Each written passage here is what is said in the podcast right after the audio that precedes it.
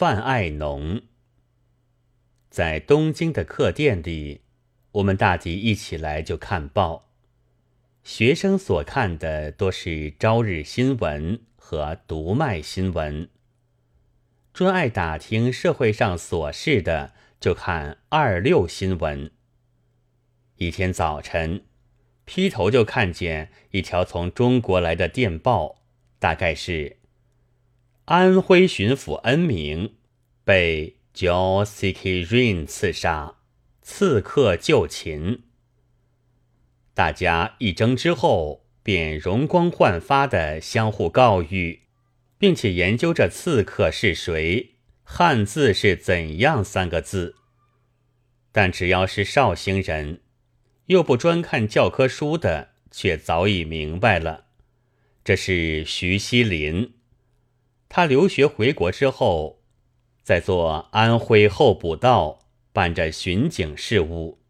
正合于刺杀巡抚的地位，大家接着就预测他将被极刑，家族将被连累。不久，秋瑾姑娘在绍兴被杀的消息也传来了。徐锡林是被挖了心，给恩明的亲兵炒食竞进，人心很愤怒。有几个人便秘密的开一个会，筹集川资。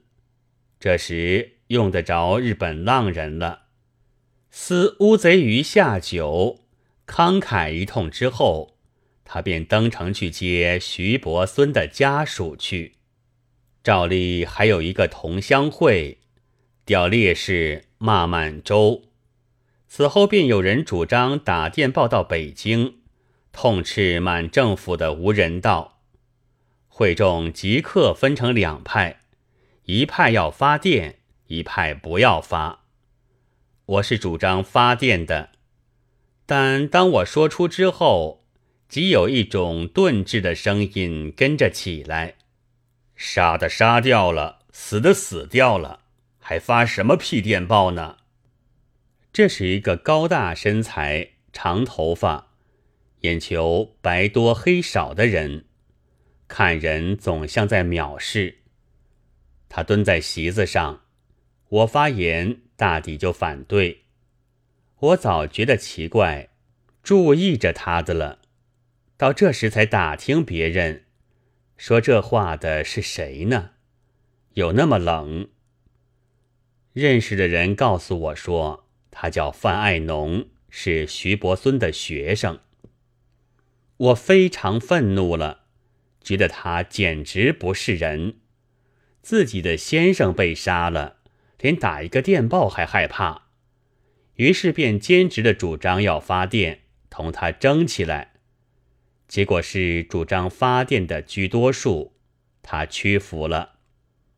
其次要推出人来拟电稿，何必推举呢？自然是主张发电的人喽。他说：“我觉得他的话又在针对我，无理倒也并非无理的，但我便主张这一篇悲壮的文章必须深知烈士生平的人做，因为他比别人关系更密切，心里更悲愤，做出来就一定更动人。于是又争起来。”结果是他不做，我也不做，不知谁承认做去了。其次是大家走散，只留下一个拟稿的和一两个干事，等候做好之后去拍发。从此我总觉得这范爱农离奇，而且很可恶。天下可恶的人，当初以为是满人，这时才知道。还在其次，第一倒是范爱农。中国不革命则已，要革命，首先就必须将范爱农除去。然而这意见后来似乎逐渐淡薄，到底忘却了。我们从此也没有再见面，直到革命的前一年，我在故乡做教员。大概是春末时候吧。忽然在熟人的客座上看见了一个人，互相熟视了不过两三秒钟，我们便同时说：“哦哦，你是范爱农。哦哦，你是鲁迅。”不知怎的，我们便都笑了起来，是相互的嘲笑和悲哀。他眼睛还是那样，而且奇怪。这这几年头上却有了白发了，但也许本来就有，我先前没有留心到。他穿着很旧的布马褂、破布鞋，显得很寒素。谈起自己的经历来，他说他后来没有了学费，不能再留学，便回来了。回到故乡之后，又受着轻蔑排斥。迫害几乎无地可容。现在是躲在乡下，教着几个小学生糊口，但因为有时觉得很气闷，所以也趁了航船进城来。他又告诉我，现在爱喝酒，于是我们便喝酒。从此，他每一进城，必定来访我。非常相熟了，我们最后常谈些愚不可及的疯话，连母亲偶然听到了也发笑。一天，我忽而记起在东京开同乡会时的旧事，便问他：“那天你专门反对我，而且故意似的，究竟是什么缘故呢？你还不知道？”我一向就讨厌你的，不但我，我们。你那时之前早知道我是谁吗？怎么不知道？我们到横滨来接的不就是子英和你吗？你看不起我们，摇摇头。你自己还记得吗？我略略一想，记得的，虽然是七八年前的事。那时是子英来约我的，说到横滨去接新来留学的同乡。汽船一到，看见一大堆，大概一共有十多人。一上岸，便将行李放到税关上去候查检。官吏在衣箱中翻来翻去，忽然翻出一双绣花的弓鞋来，便放下弓事，拿着仔细的看。我很不满，心里想：这些鸟男人怎么带这东西来呢？自己不注意，那时也许就摇了摇头。检验完毕，在客店小坐之后，急需上火车。不料这一群读书人又在客车上让起座位来了，甲要乙坐在这位上，乙要丙去坐。一让位中，火车已开，车身一摇，即刻跌倒了三四个。我那时也很不满，暗地里想：连火车上的座位，你们也要分出尊卑来。自己不注意，也许又摇了摇头。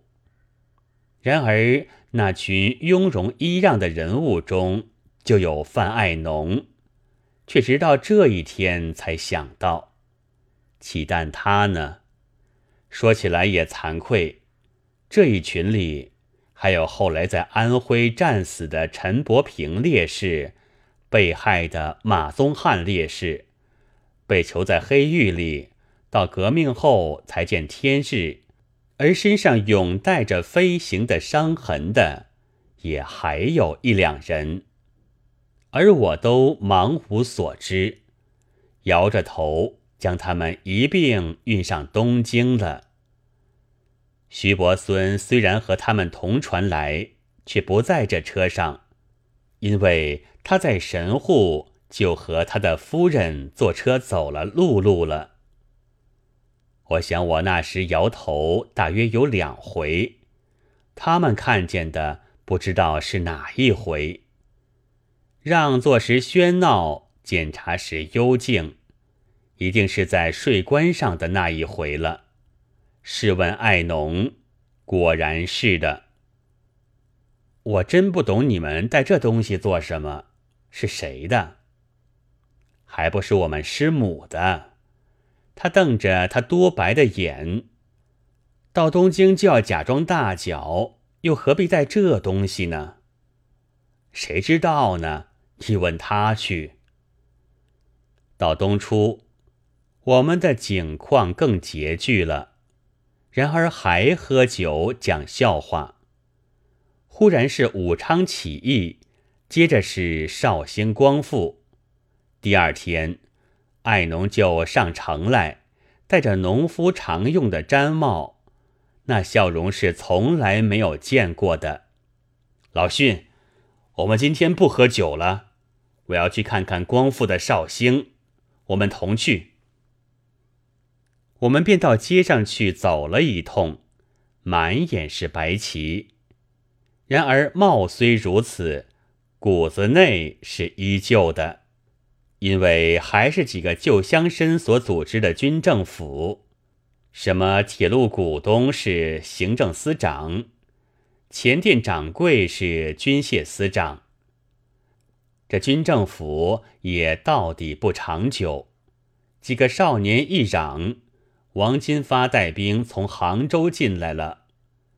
但即使不嚷，或者也会来。他进来以后，也就被许多闲汉和新进的革命党所包围，大做王都督。在衙门里的人物穿布衣来的，不上十天，也大概换上皮袍子了。天气还并不冷。我被摆在师范学校校长的饭碗旁边，王都督给了我校款二百元，爱农做兼学，还是那件布袍子，但不大喝酒了，也很少有功夫谈闲天。他办事兼教书，实在勤快的可以，情形还是不行。王金发他们。一个去年听我的讲义的少年来访问我，慷慨地说：“我们要办一种报来监督他们，不过发起人要借用先生的名字。还有一个是子英先生，一个是德清先生。为社会，我们知道你绝不推却的。”我答应他了。两天后便看见出报的传单。发起人诚然是三个，五天后便见报，开首便骂军政府和那里面的人员，此后是骂都督、都督的亲戚、同乡、姨太太。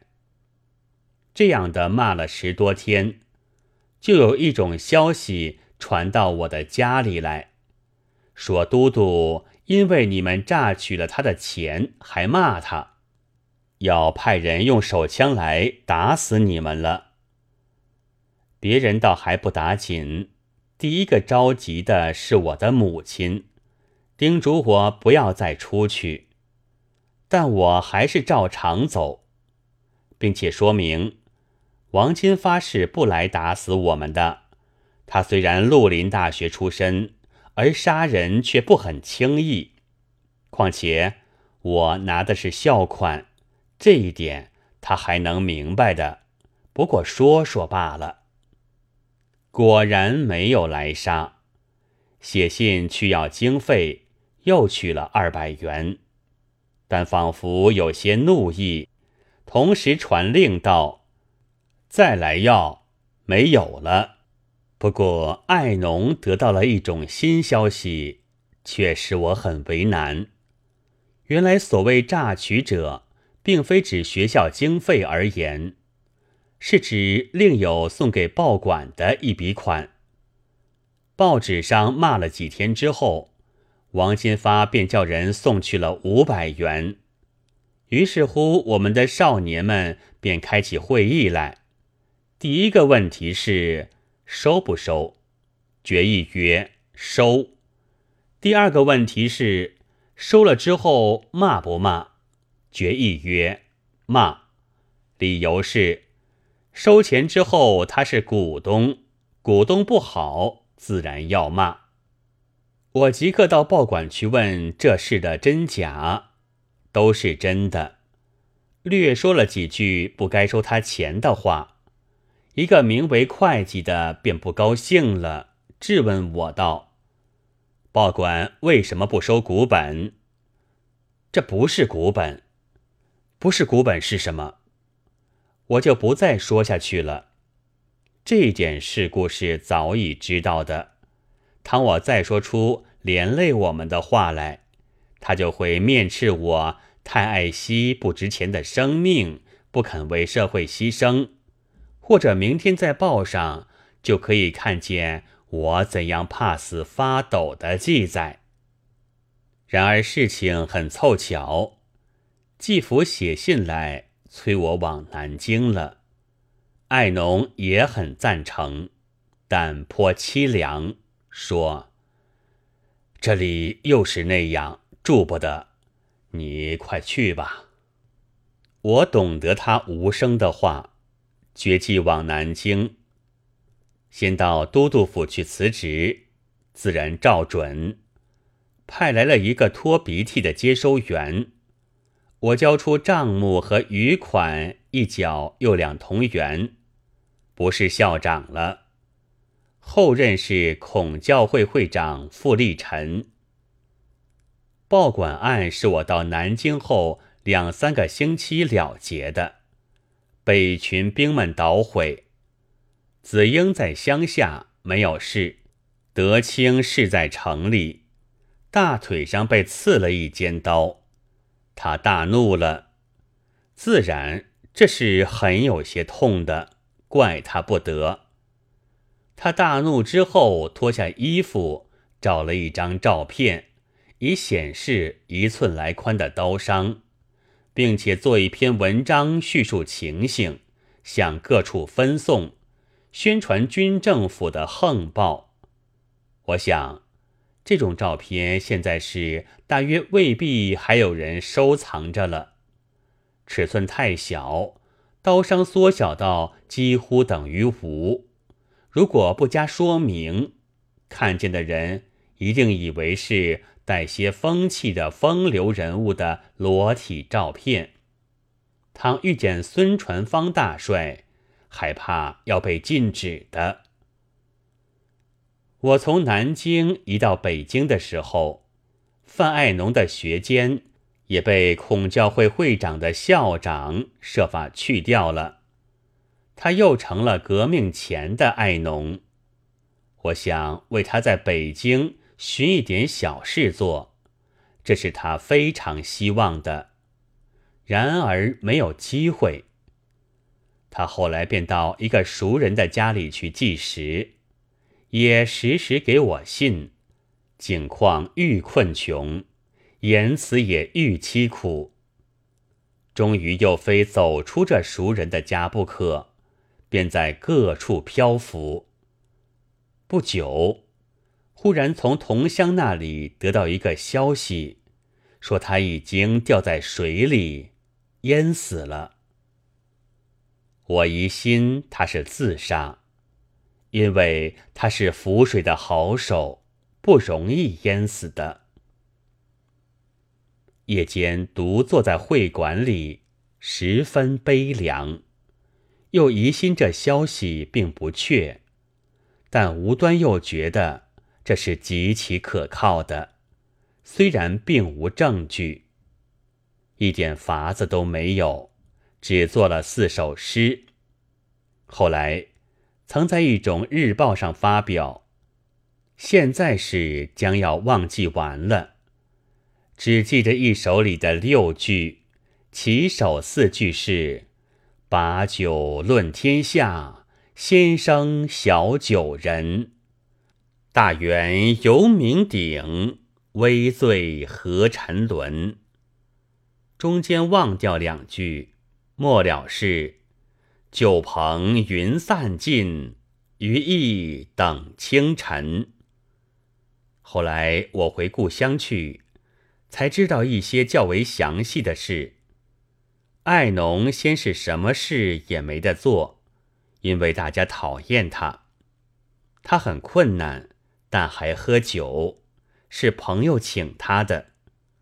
他已经很少和人们来往，常见的只剩下几个后来认识的较为年轻的人了。然而他们似乎也不愿意多听他的牢骚。以为不如讲笑话有趣。也许明天就收到一个电报，拆开来一看，是鲁迅来叫我的。他时常这样说。一天，几个新的朋友约他坐船去看戏，回来已过夜半，又是大风雨，他醉着，却偏要到船舷上去小解。大家劝阻他也不听，自己说是不会掉下去的，但他掉下去了，虽然能浮水，却从此不起来。第二天打捞尸体，是在铃铛里找到的，直立着。我至今不明白他究竟是失足还是自杀。他死后一无所有。一下一个幼女和他的夫人，有几个人想集一点钱，做他女孩将来的学费的基金，因为一经提议，即有族人来争这笔款的保管权。其实还没有这笔款，大家觉得无聊，便无形消散了。现在不知他唯一的女儿景况如何，躺在上学，中学已该毕业了吧？十一月十八日。